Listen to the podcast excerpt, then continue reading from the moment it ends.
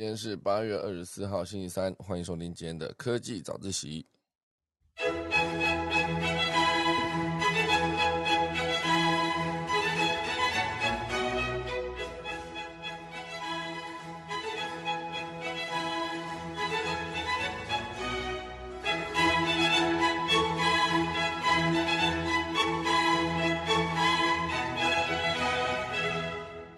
好的，今天第一大段会跟大家聊到，就是亚马逊推出了一个类似抖音的功能，就是以直视影的图像，就是以影片这个角度来切入内容制作。这件事情呢，是继 Meta 以及 Google 之后，亚马逊也推出了这个类抖音的功能。到底为什么大家都要跟着 TikTok 跟抖音的这个脚步，去做出这样子的影音传递的内容呢？我因为之前的 Meta 就是在 IG 上面推了 Reels 嘛，那 Google 就是在 YouTube 上面推出了 YouTube Shirt，到底为什么他们都要做这样的事情呢？再来跟大家分享。第二大段我会跟大家聊聊，就是用 AI 打造的一个最强收割机，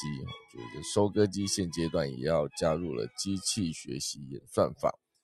那这边底下有一个记录，就是大概八秒钟就可以采完一丛的草莓。哦，非常厉害啊！这些在农业推进上面加入科技以后，农业会不会发展的更迅速呢？好，第二大段会跟大家分享。第三大段呢，会跟大家聊到，就是 YouTube 推出了呃 Podcast 的专属页面。哇，这对我来说是非常方便的，因为现在在 YouTube 上面上传已经是蛮麻烦的。大家总结过，开始今天的科技早自习喽。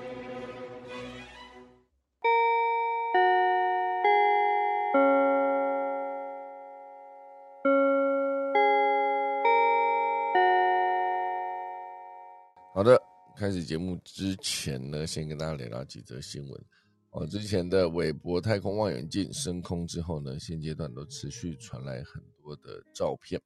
哦，就是升空的望远的照片。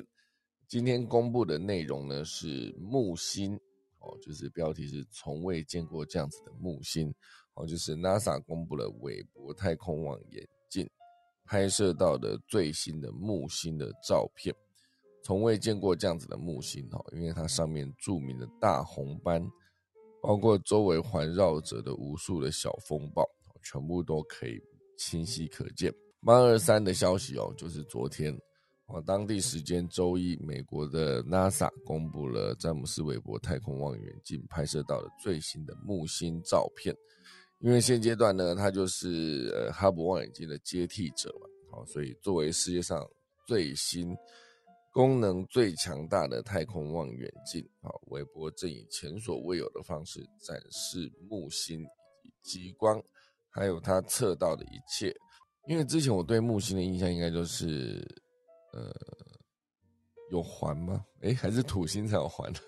这张木星并没有环哦，土星是有木呃土星环的。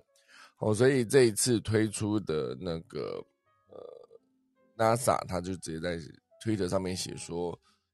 给太阳系最大的行星让路。我现阶段看起来木木星应该是太阳系中最大的行星哦。整个排行我有点忘记了，因为原本以为土星、木星哦，火星相对还是比较小哈。我是蛮好奇的，就是整个呃太阳系的行星大小排行哦，来看一下。我们来看一下九大行星哦，其实算起来是九大行星是，哎，有包括了地球下去哈。哎，这是八大行星啦，好是他把冥王星剔除掉了哈，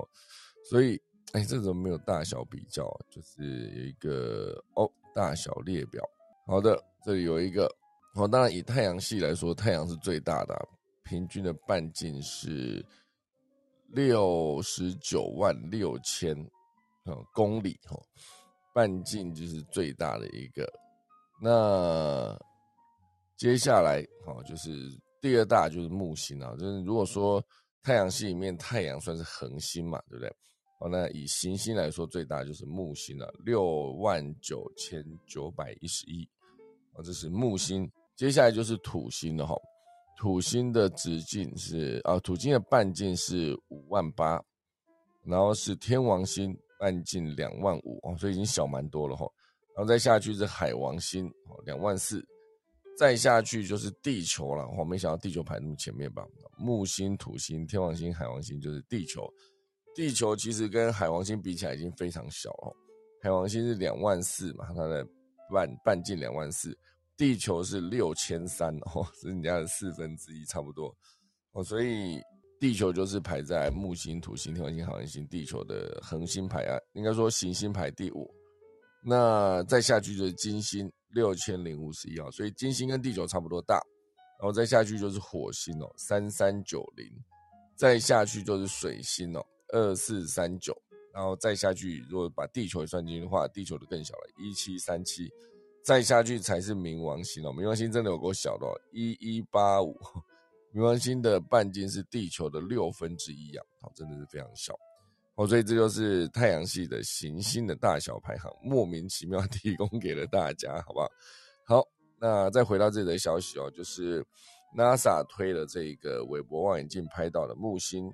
哦，果然就是写了，就是给太阳系最大的行星让路。那当然，这个韦伯望远镜呢，它是在距球啊，距离地球约一百万英里，哦，差不多就是一百六十万公里的日地拉格朗日点。L two 运行哈，就从那个地方拍摄到的木星哦，所以这张照片看起来真的是蛮好看的，哦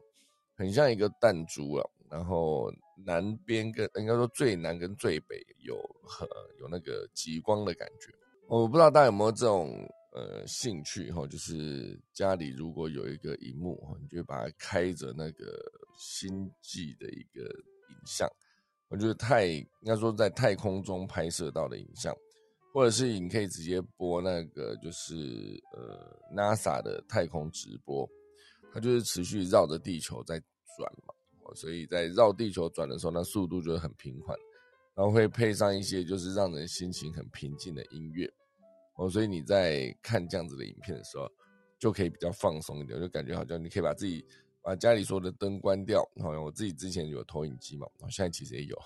就投影机投着就是太空中的影像。然后放一些比较缓慢的音乐，或者是没有音乐，然后也可以哦。他就感觉很像真的在太空中，就是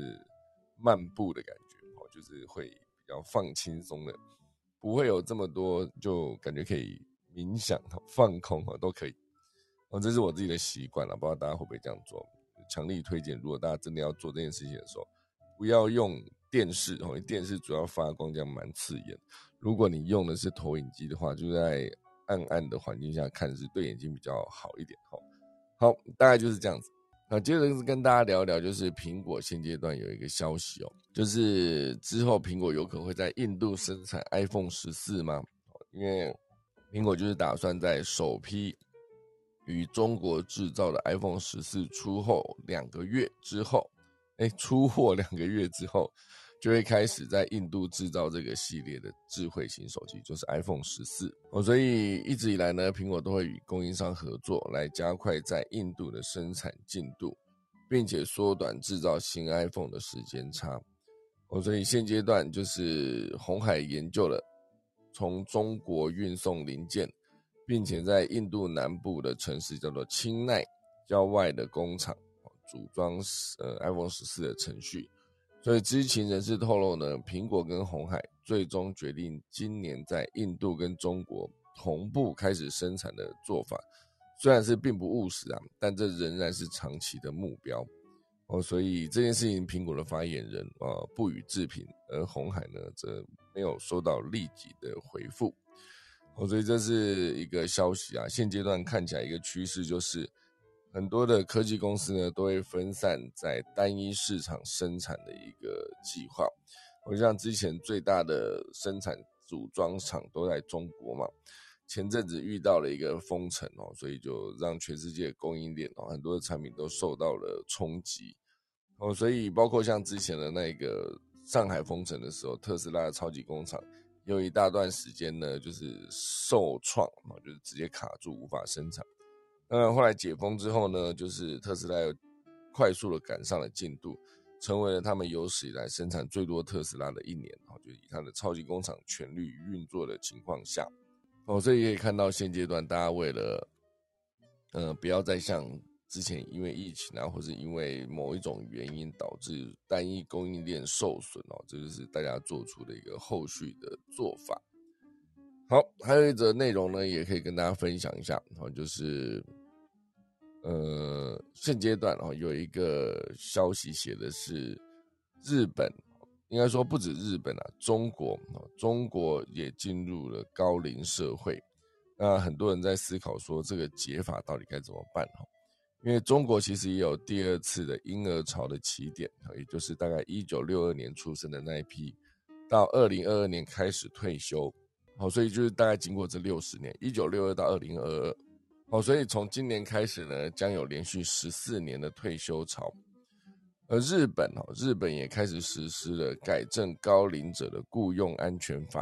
明确规范了企业主有义务确保员工可以工作到七十岁哦，已经不是六十五岁退休，是确保他可以工作到七十岁。那当然，未来呢，因为少子化哦，对全世界来说都是一个很大的海啸。因为之前呢，我去听关于科学教育，应该说关于教育的一个演讲，里面就有提到说，这个少子化对学生以及对学校的冲击如海啸般袭来。哦，那现阶段已经直接冲到了国小，因为之前呃幼稚园其实已经先受到一波影响，没有学生了该怎么办？然后会一路这个海啸一路从国小冲到国中，再冲到高中，最后冲到大学。哦，所以现在包括大学的个很多学校，也不要说现自己那个海啸一路冲上来，不用现阶段就很多大学已经没有招招不到学生了。像之前的包括呃玄奘哈，好像还有一些真理哈这些学校，有些学校的有一些科系呢，就是缺员达到百分之九十哦。比如说他要招一百个人，只来十个人了，来不到十个人更严重哦。就是有整个系只招到四个人的，这其实是有点恐怖。然后这中间包括好像淡江和文化都有上榜，有一些科系都招不太到学生。哦，所以这件事情到底该怎么办呢？哦，就大家都会思考说，它有一个解法嘛。哦，以中国来说，二零二零年的五月，哦，中国第七次人口普查的数据公布，就是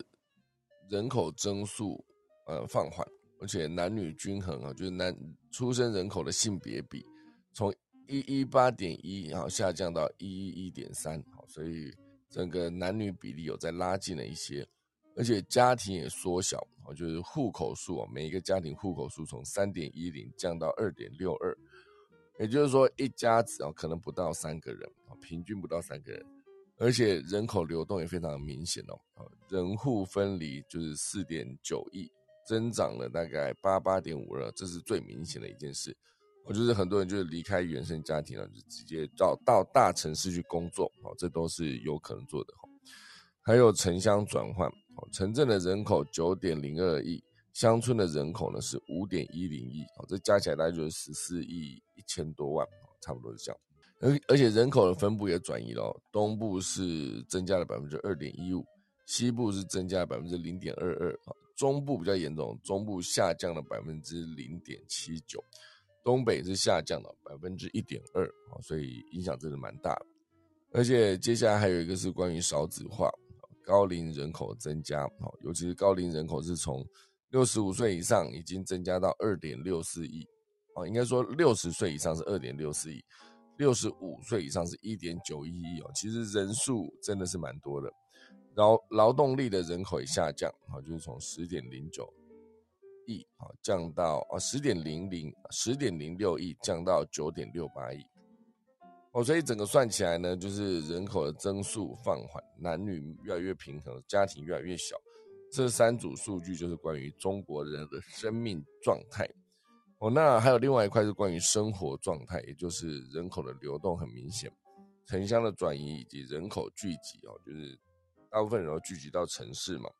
所以从这三口三组数据呢，你就可以看到，就是整个中国目前为止的人力结构。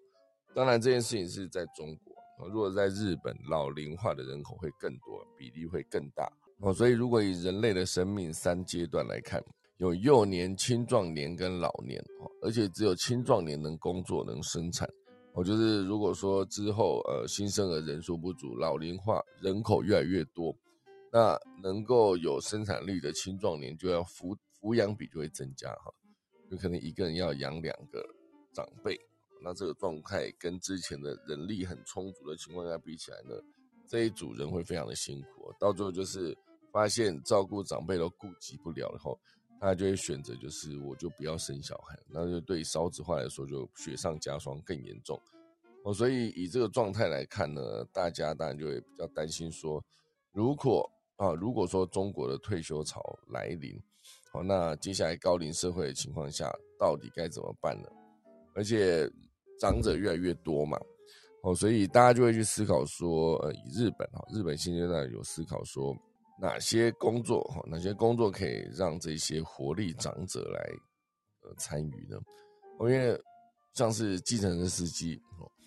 如果年轻人开车，他就不能去修车哦，就不能去造车，就不能去设计车子。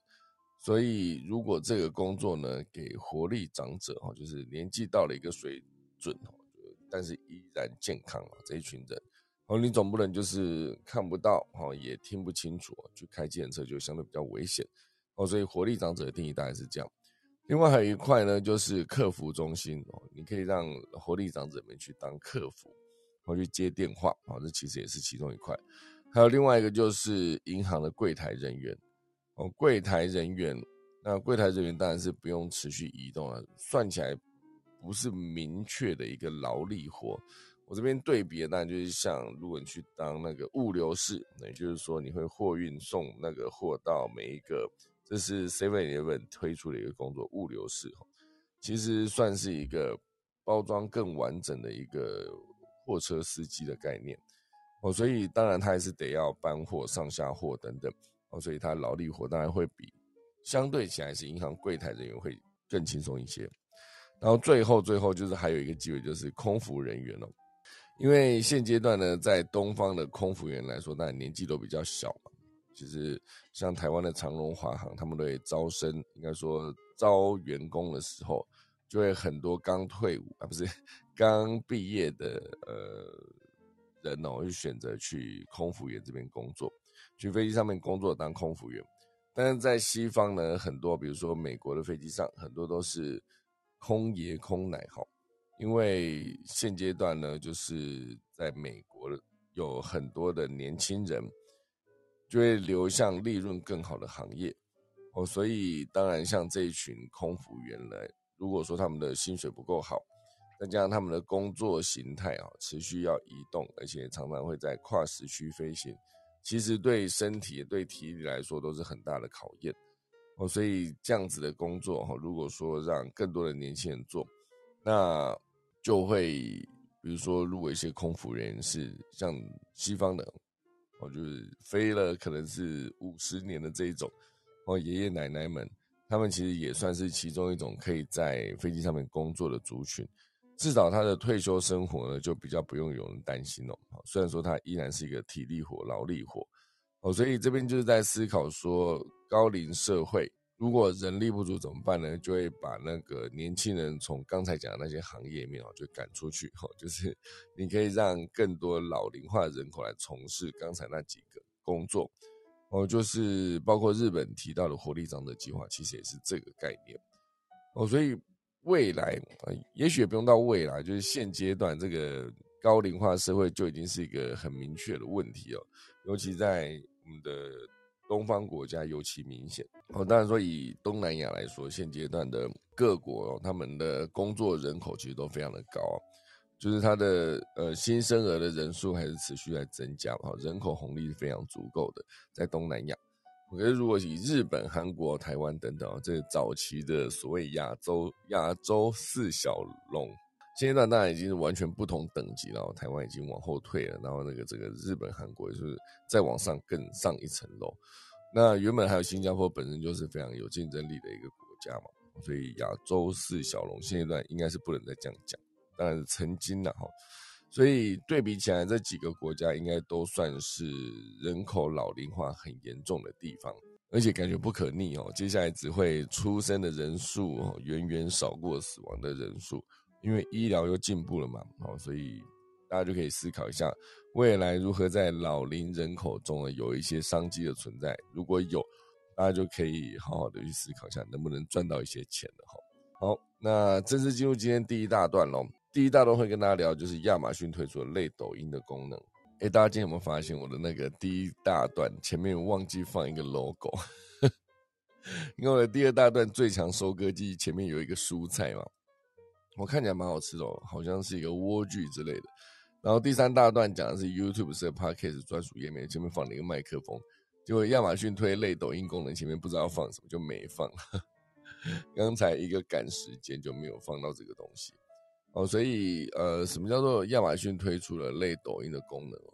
因为这件事情哦，就是继 Meta 从 IG 推出 Reels 之后，Google 也在 YouTube 上面推出了 YouTube Shirt。那亚马逊现阶段为什么要推这个类抖音的功能呢？因为社交这件事情哦，各式各样的社交软体现阶段都持续的快速成长。而且而且还展现出了不同的特色跟形态。当然，早期的 Facebook 到后来的 IG 激起直追，直到近年啊，中国推出抖音，在世界各国快速窜红，改变了人类社交的生态以及行销的手法。在这一场激烈的竞赛中呢，如果能找到创新的平台，才有机会胜出哦。所以现阶段，根据《华尔街日报》的报道指出，亚马逊正在推呃测试一项新功能。这个功能呢，将向用户展示抖音风格的产品照片跟影片，让购物者呢可以跟其他用户分享。虽然这项测试还没有正式开放，只有少数员工可以看到，但是哦，这个服务哦，就是根据以色列的人工智慧公司哦，呃，叫做 Watchful Technologies 表示，这项服务内部名称为 Inspire 哦，I N S P I R E。在进行呃测试，Amazon APP 首页上面显示为一个菱形的图示。只要你点选这个按键之后呢，购物者就被带到展示产品图片跟影音串流的画面。购物者可以点选喜欢、分享以及购买这个商品。虽然现在大部分的摘要显示都是静态图片，呃，研究人员表示哦，未来网站也将包含影片内容。哦，所以这个 Amazon 的发言人就表示，公司正在不断测试新功能，希望帮助客户的生活能够更轻松。哦，所以这个抖音化这件事情，现阶段是全世界的科技巨头都在推崇的一件事嘛。直视高清满版的影音，就是把手机打横这件事情，它到底会不会是一个真的对用户来说这么麻烦哦？因为之前对我来说，我在做影音创作的时候，我绝对思考的点就是一定是横式影音嘛，因为它的构图啊算是比较习，就对我来说比较习惯哦。你可以在荧幕把主角放在正中间，或是有大概学过拍照构图方法的朋友，应该都有看过所谓的九宫格嘛。就像很多的手机内建的开那个什么相机的时候，也可以直接有这个九宫格的那个参考线。你就可以直接把你想要放的东西的，就是视觉焦点放在九宫格交叉点的这四个点上，看起来这构图就会相对比较平衡哦。有些时候你可以根据这个拍摄者的视线，然后去，比如说他在往画面的右边看，可是你却把这个视觉焦点啊放在画面的右边，哦，所以它相对的他能看到的空间就比较窄嘛，因为它背后的空间比较大。这感觉就是可以从这样子的构图中感受到这一个角色哦，他面临的困难跟挑战哦，以及极度压抑的感觉哦，这是某种程度的构图上面能够协助所有的观众哦、观看者了解里面的主角的心态的一个方式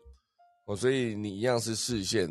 往右边看，可是你却把它放在呃荧幕的左边。哦，所以他看的空间就比较大，背后的空间比较小，他就感觉就是人生比较有希望的感觉。哦，所以一样是某个角色，他可能在遇到困难的时候，你可以用这种方式构图，去加深更多的观众理解，说现在这个角色遇到了挑战跟冲击。然后，如果他一旦哈静下心来好好的解决之后，他可能可以再用这个方式把他的画面就移到了左边。或者他眼睛视线前方的位置就比较宽了，这就是一个可以呈现的方式。当然，这些东西在直视影音上面能不能完成呢？就一样，直视影音上面一样会有一个四个角，就是四个交叉点一样的会有视觉重心的一个方式。可是它在左右的构图上面，因为你的空间被压缩了嘛，就必须思考说它到底能不能直接在上下加一点东西啊？而且，其实现在直视影音哦，对于呃，又以横式跟直视影音来说，我觉得最大的差别在于所谓的特写啊。因为以前横式影音的特写哦，那其实就是除非你今天拍的是之前一个大特写，拍了两只眼睛，哦，拍两只眼睛这件事情，当然它是横式影音才能塞下两只眼睛的特写嘛。可如果说你今天要拍嘴巴、拍鼻子，它其实感觉就一个在画面中心这样就可以了，就不用说真的像眼睛一样这么宽哦。而且就是相对于横式影音啊，直视影音还有一个好处就是。你要呈现这个主角，不管主角两个人还是一个人，总之他在对话的过程中，你可以很轻易的看到他就是一个上半身的一个特写，哦，所以其他左边、右边的那个背景或者后面的一些景物都不是太重要，因为它几乎可以让用身体占满这整个画面。对于看抖音的剧情戏的一些设定来看，它其实是一个非常方便的构图。你就可以让你的角色呢直接存在在这个空间里面，至少对我来说，你在构图上面不用太烦恼。那毕竟就是一个你可以看到很完整的一个人在那边讲话的一个状态。这当然就是对于呃这个演员角色拍摄的一个方式。另外还有一块就是，如果你要拍摄商品哦，其实直视影音对于很多的商品来说。它还是可以给它一个大特写啊，这个特写就是比较不用去思考它的背景，所以我觉得直视影音当然强势的点在于，最强势的在于它其实现阶段很多人都直着拿手机嘛，你不会去思考说一定要让所有的用户要把手机打横才能看你的作品，或者是不打横也能看的情况下，比如说 YouTube，它底下就放了很多其他影片推荐，然后还包括很多的比如说留言等等。它其实对这支影片观看过程中，它是一个无效资讯的，所以我自己在看 YouTube 的时候，我还是一样习惯会把它打横哦。所以有些时刻我就很不喜欢，就是打横的时候没反应。然后后来发现啊，原来是因为上次想要躺着用手机，结果发现我把那个功能关掉。那很多朋友其实也是因为直接内建，就是直接关闭呃手机可以直接打横的这个功能。所以常常在看的时候，就发现哎，手机打横没反应，我就会觉得很暗赞。对我来说，因为有些时候我要看 demo 的影片的时候，其实我还是希望它就是直接一打横就可以看到满版的画面。所以现阶段呢，我觉得这个形式上面只是影音这件事情，就你看得到的部分哦，就是它相对有它的竞争优势。当然，对传统的影音创作者来说，这个只是影音，它在构图上面是非常困扰。就像我刚刚讲的。哦，所以某种程度上，之前有一段时间呢，我就思考说，正方形的格式啊，正方形格式影音到底是对还是不对呢？因为正方形它能呈现的就是呃直视影音跟横式影音的优点，而且它也不用担心说它有打横不打横的问题啊，因为不管你打横还是直着播，它其实都是一样的大小，甚至有些时候你你打横之后，它会变更小。所以我觉得正方形的构图其实某种程度上也是一个蛮方便的状态。就像之前的 IG 哦，IG 一开始就是推它的正方形的构图，你每张照片都方方正正的，你不用担心观众可以怎么看。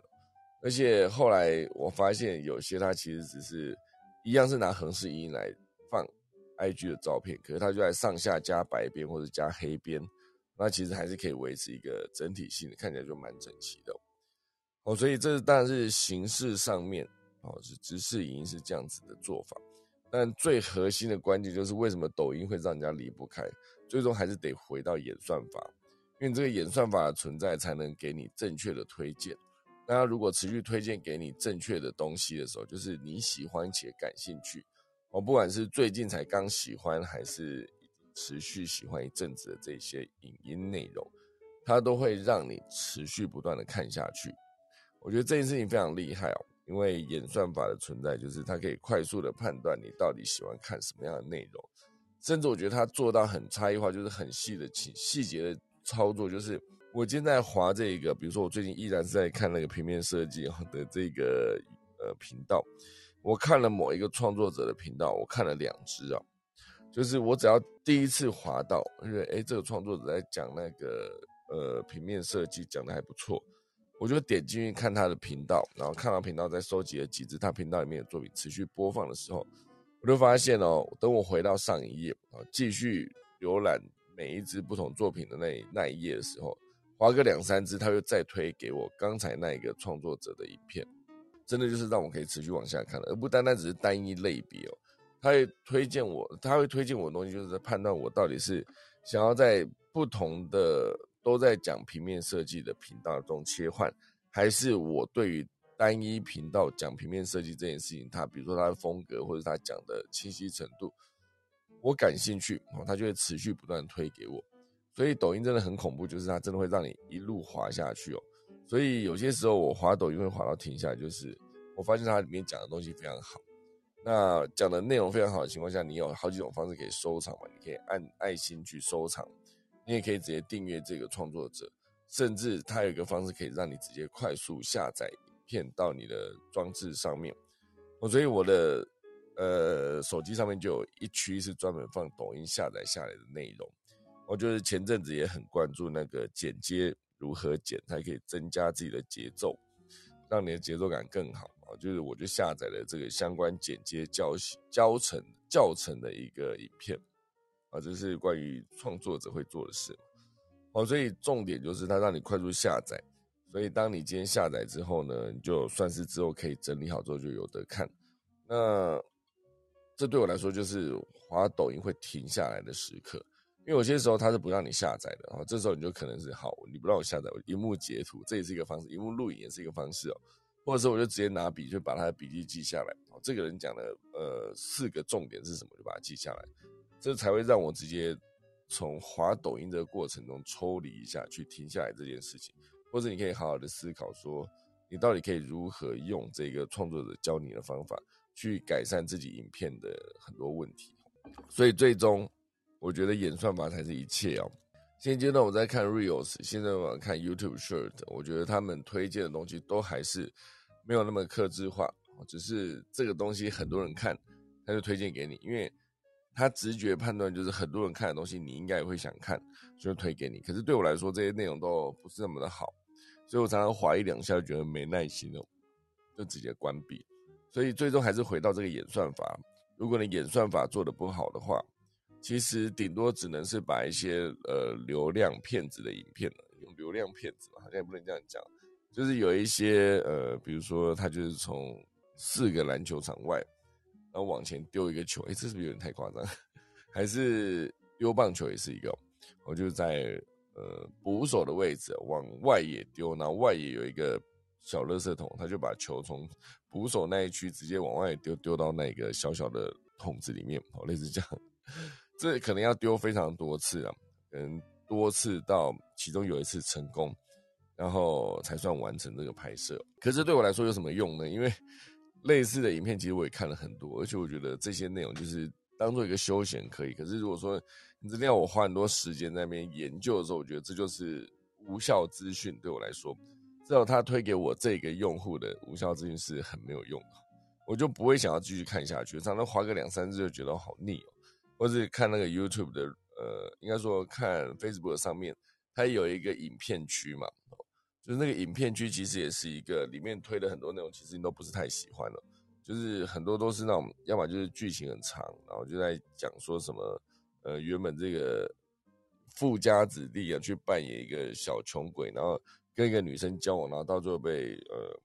被赶出家门，然后最后才发现，哦，原来他这么有钱啊！就是打脸这种拜金的这种戏，他可能就演个九分钟、十五分钟，你看了就会觉得非常的腻哦。因为这些东西其实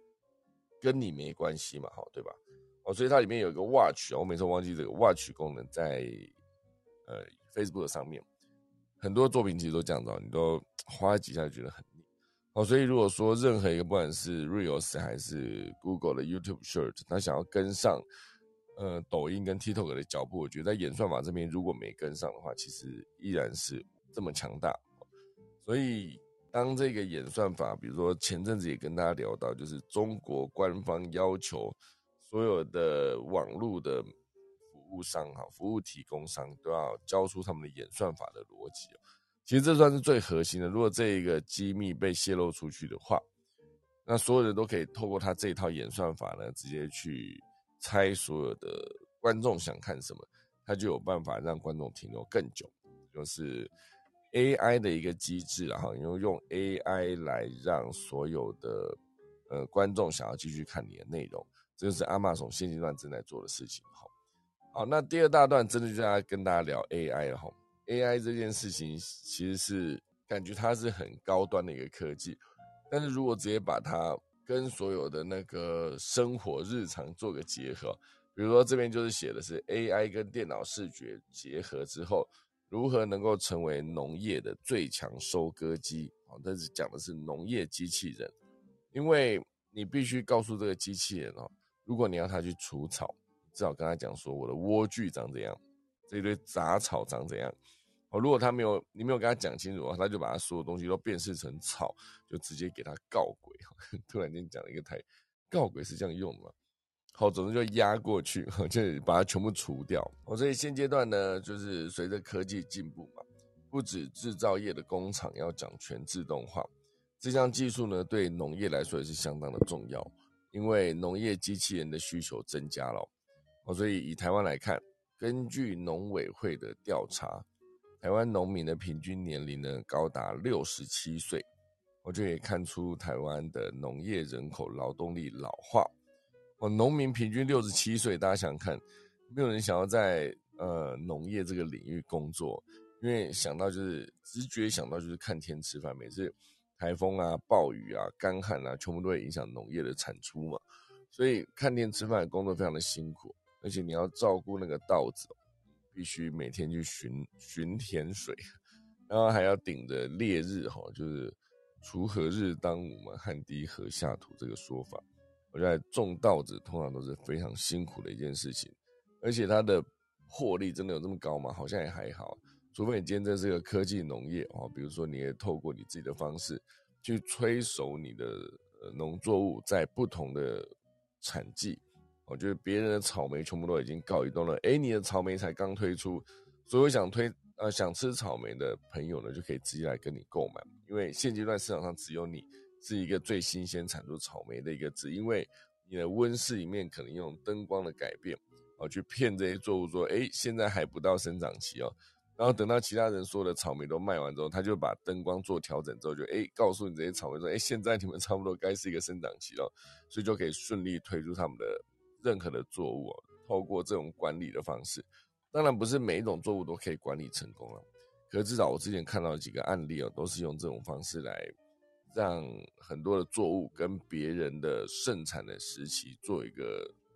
区隔，他就不要跟大家一起盛产，这样你当然在价格上面就更有话语权了。哦，所以如果以台湾农民平均年龄六十七岁，那对于这个人力不足这个问题，当然。自动化农业机器人就是一个更重要的一个存在，哦，当然，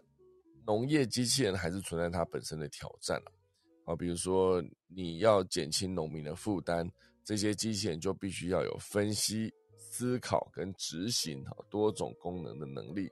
而且可以透过改变城市呢，就适应各种任务的需求，哦，所以主要有分成处理劳动密集型或是重复性。或者体力要求高的任务等等，哦，所以近年来呢，机器人就是你必须把它设定好。如果你要采或者摘啊采作物啊，比如说你去摘水果，或是采蔬菜等等，都必须要有一定的灵活性，而且每种产品都有独特的要求哦，这需要大量的研究跟机械专业知识才能完成哦。好，所以如果以水果或是叶菜类的蔬菜，它都是十分的娇嫩哦，如果不小心碰伤或者损坏，价格就会大打折扣。哦。所以要解决这个问题呢，这机器人就必须要有极高的精细度。我不知道大家对于叶菜类这件事情的理解，也不算理解，就是熟悉程度。因为当你开始自己在煮菜的时候，你就会发现杏鲍菇这种拿回来稍微洗一洗，切个五刀你就切完了。如果你今天是一个那个叶菜类，好。你要把它整理一片一片拿出来洗嘛，然后有一些叶子干掉，有一些梗太粗，全部都要挑掉。然后洗完之后呢，应该说边洗边挑，挑完之后还要再洗一次，把所所谓泥沙冲掉，才算完成哦。这时间我已经切了一百条的杏鲍菇了，所以我自己在选择食物的时候，叶菜类的直接放很后面了。除非它是那种人家已经洗好的，有一种包装是它已经洗好那种蔬菜，拿出来大概用水冲一冲，切一下就可以吃，这种 OK 哈。不然我觉得很多的，像我之前在洗高丽菜的时候，就哦，为什么要洗高丽菜这么麻烦？或者是哦青江菜虽然很多人很讨厌吃青江菜，可是对我来说，青江菜相对比较简单，因为你一片片把它剥开就可以拿去冲水哦，你不用在那边挑的要死要活。好，所以你光一个人在洗蔬菜的时候就已经问题这么多了。你如果今天要叫一个机器人去摘水果、去采这些蔬菜，它如果不够灵活啊，绝对把你的整个呃果园或者菜园搞得乱七八糟。我这个精细度这件事情是非常庞大的一个问题哦。哦，所以现阶段呢，就有一个剑桥大学就打造了一个机器人，叫做呃 Vegbot，Veg 就是 vegetable 的那个前面四个字 V E G，后面 B O T 嘛，哈，就是机器人的意思，意思哈。透过电脑视觉的技术呢，在收割农作物的时候，就可以展现绝佳的精准度。哦，比如说他们的摄影机能够完整的扫描生菜。并且检测是否已经成熟，已经可以采摘了吼。一旦决定它可以摘的时候，它就会放置，啊，它就会使用放置在机器人刀片附近的第二个摄影机来引导下一步的动作，并且完美执行任务。就像刚刚讲了，你必须先看到，判断它行不行，然后才去做动作啊。这是三个阶段。我所以原则上就是跟一个真人一样，真人在摘水果或作物的时候，你一样会去判断这个东西到底成熟。比如说。橘子挂在树上，哦，那也是非常非常绿的时候，你觉得，嗯，这橘子应该还不能采。哦，如果说它今天变黄，变到黄很久，感觉已经有点干瘪的时候，你再不摘，它就要掉下来的那个，其实你都可以用人人眼睛去做判断。而今天在农业上面，就必须把这所有的一切都告诉这个机器人，哦，所以这个机器人当然就必须要有，它像刚刚讲嘛，两个摄影机，哈。先确定它能不能摘，确定能摘之后，第一个摄影机确定能摘之后，第二个摄影机再确定它要怎么摘哈。所以这个 VegiBot 里面还有一个就是使用了机器机器学习演算法，来帮助这些机器人检测成熟且适合采摘的生菜。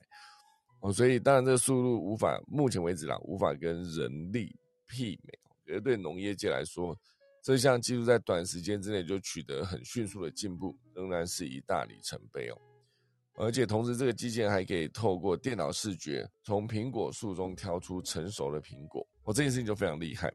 而且美国还有另外一间哈，就是叫做 Harvest Crop 这个另一个农业科技的大品牌，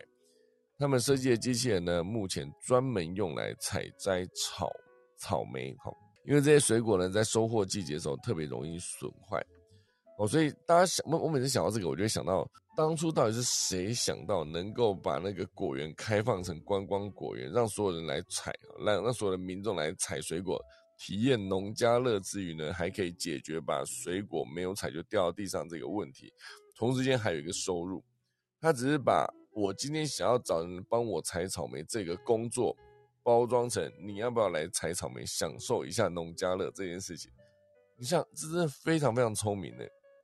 你的水果如果真的有人就你包装的够好，大家愿意来体会一下这件事情的时候，来你这个果园流流汗，然后回去就会说：“哎，这是我自己亲手摘的草莓。”这种感觉成就感了哈。而且他也要付你钱的。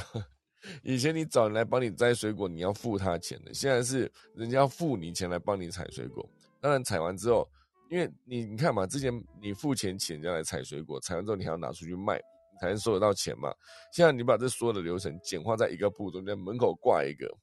农家乐体验采草莓的乐趣，一个板子挂上去，然后几个布洛克写一下，一堆人蜂拥而至。我想说，哇，我也可以来体会一下，就是采摘成熟水果的一个感受。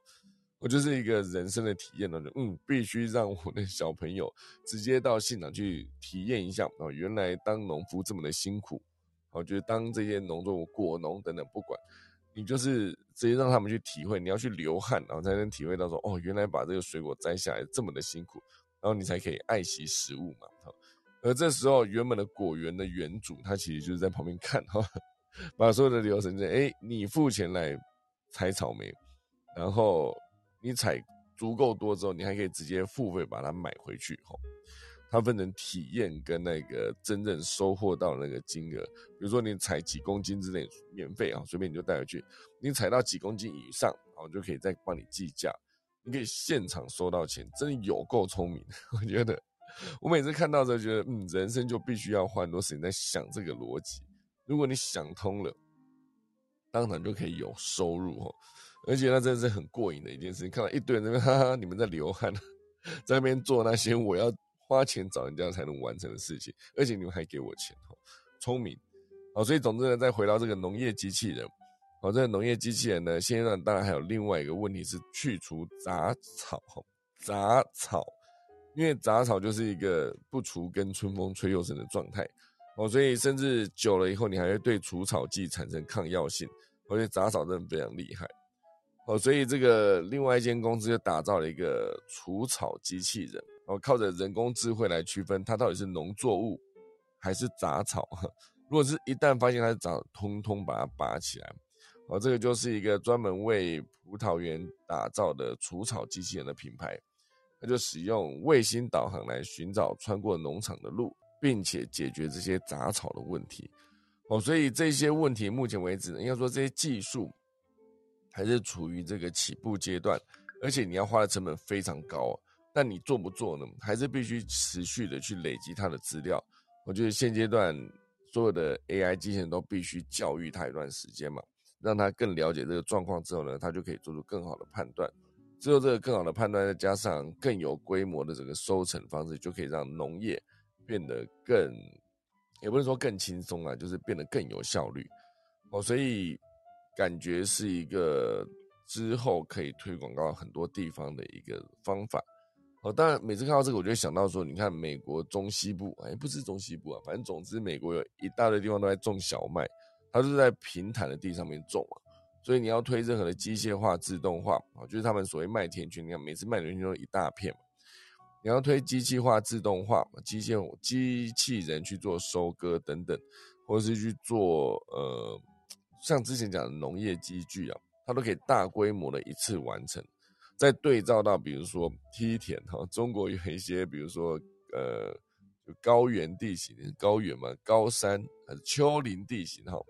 就是像那个云南、贵州这些很多丘陵的地方，你要有种水稻的机会，你就是开梯田，一个梯田开下去，它拍照是很好看的，可是如果你真的要很有效率、大规模去做采收的时候，相对就比较辛苦哦。哦，所以这就是用 AI 电脑视觉哦，如何做成农业最强收割机的这一段。哦，所以我我我觉得啦，这是非常辛苦的一件事情。农业所有的农夫都是值得尊敬的一个职业，毕竟他们这么辛苦的把作物种出来，然后让你有食物可以吃，这是一个必须要很感恩的一个过程。至少我自己是这个状况。来吃任何的食物，不管是植物，你把植物吃掉，还是把这些动物吃掉，其实都必须怀抱一个感恩的心，你才有食物可以吃嘛。好了，这是今天第二大段跟 AI 相关的事情第三大段就是会跟大家聊聊，就是 YouTube 为 Podcast 开设专属页面了吗？当然，现阶段他们已经设立一个专门给 Podcast 的页面，但目前呢，只有美国地区可以点进这个页面。我觉得我其实，在科技早自习也开了一个 YouTube 的频道。最近就一直在思考，说如何把我的一小时的音档直接做一个上传哦。因为越来越多的 Podcast 呢，会将录音时的影片直接上传到 YouTube，而 Podcast 跟 YouTube 的影片界限呢，也越来越模糊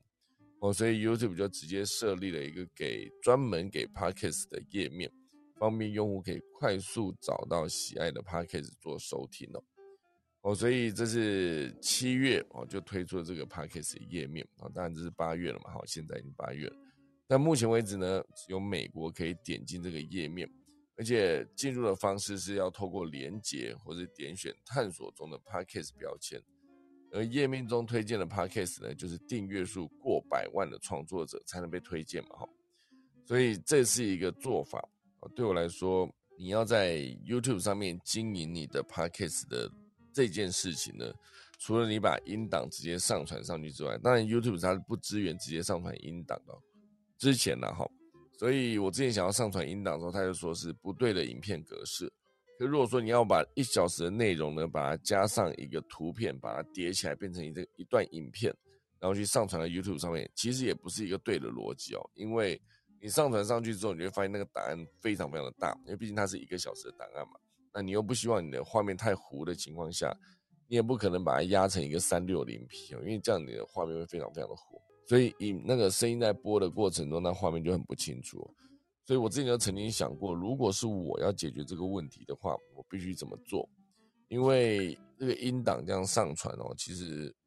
你还是需要影像啊。所以到最后我就思考的点就是，有没有可能直接透过另外一种方式，就是我做直播，我就时间到我就做直播，直播结束它就是一个档案留在那边，它是包含影像也包含声音的，它就可以完美的解决这个问题。所以。三百集之后有没有可能改成直播的影像呢？好，大家可以去思考一下这个点。我是蛮想做这件事情的，不然我觉得我的 YouTube 频道一直放在那边，然后就没有经营嘛，很可惜哈。所以这就是那个 Podcast 相关的消息。如果之后它都真的都可以在那个 YouTube 都真的有一个页面是可以直接做这件事情的时候，是不是对更多的 Podcaster 来说是更方便呢？因为讲到 Podcast 这个领域，其实 Apple 苹果它是二零零五年就已经踏入这个领域了哈，当时就是在讲 Apple Podcast 嘛，当然后来在二零一九年哦，Spotify 跟进，也是积极发展 Podcast 领域哦，才真的变成一个 Podcast 元年。所以二零二零年非常多人买了器材，雄心壮志的想要去做这个 Podcast 的内容。就二零二一年呢，大家都退场了，所以就在中古市场上面找到一大批 便宜的机器啊，探掉，对不对？好了，以上就是今天的科技早起啊，跟大家分享了几则消息，快速跟大家讲讲今天农民历。今天呢是二零二二年的八二四，农历的七二七啊，节气是处暑。今天呢以祭祀、解除沐浴、礼法、破土、安葬、扫舍，好，所以今天是打扫房子或大扫除哦。祭嫁娶会有认养、出行、入宅、迁徙、赴任、做灶，好，就是今天的农民历提供给大家，准备打下课钟喽。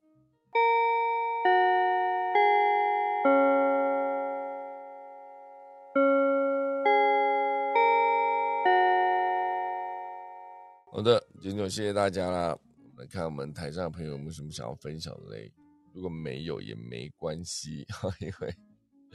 这个节目就是非常的自在哈。大家想讲点什么就举手，不想讲也没关系哦。如果在台上的人听完觉得今天节目好听的话，哎，好像也没办法哪边给个赞哈，没办法，所以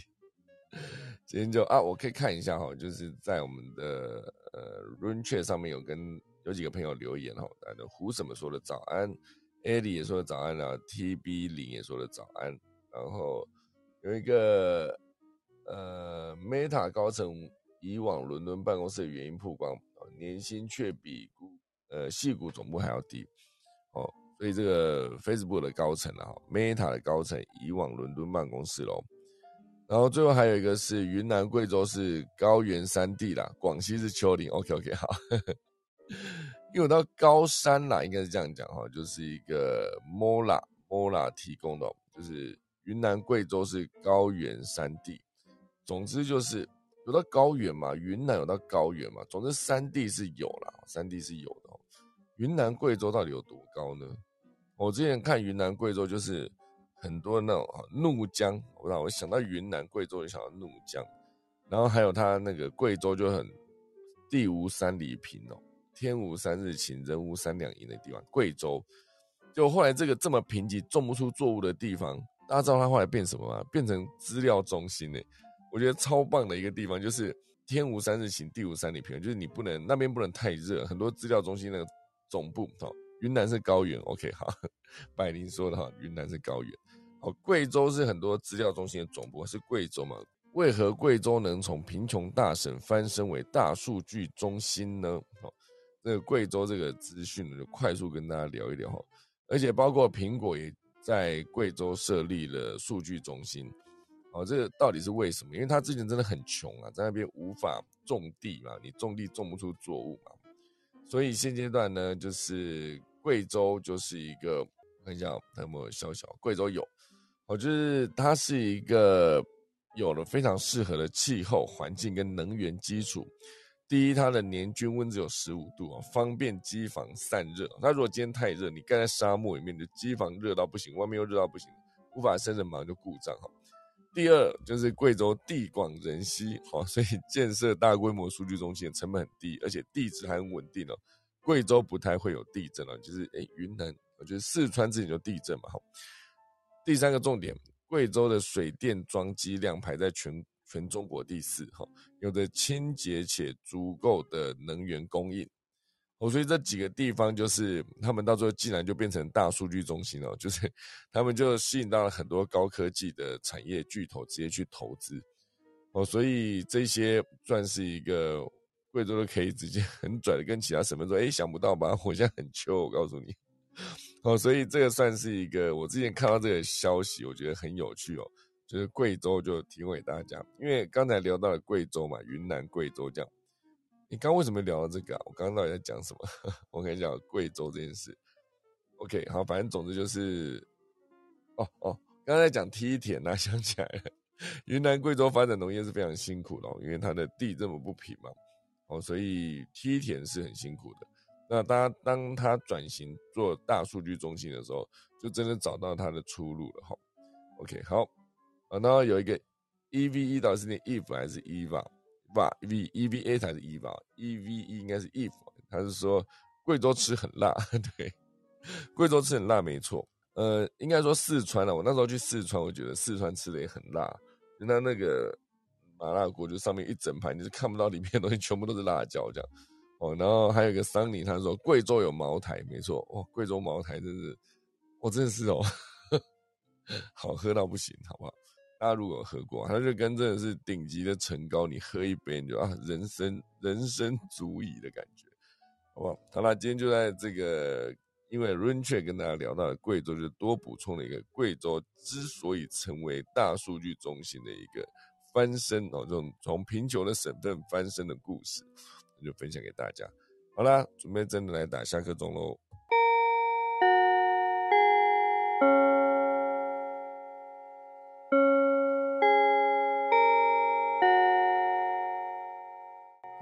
今天科技早起就谢谢大家收听啦，明天八二五星期四。早上再见，大家拜拜。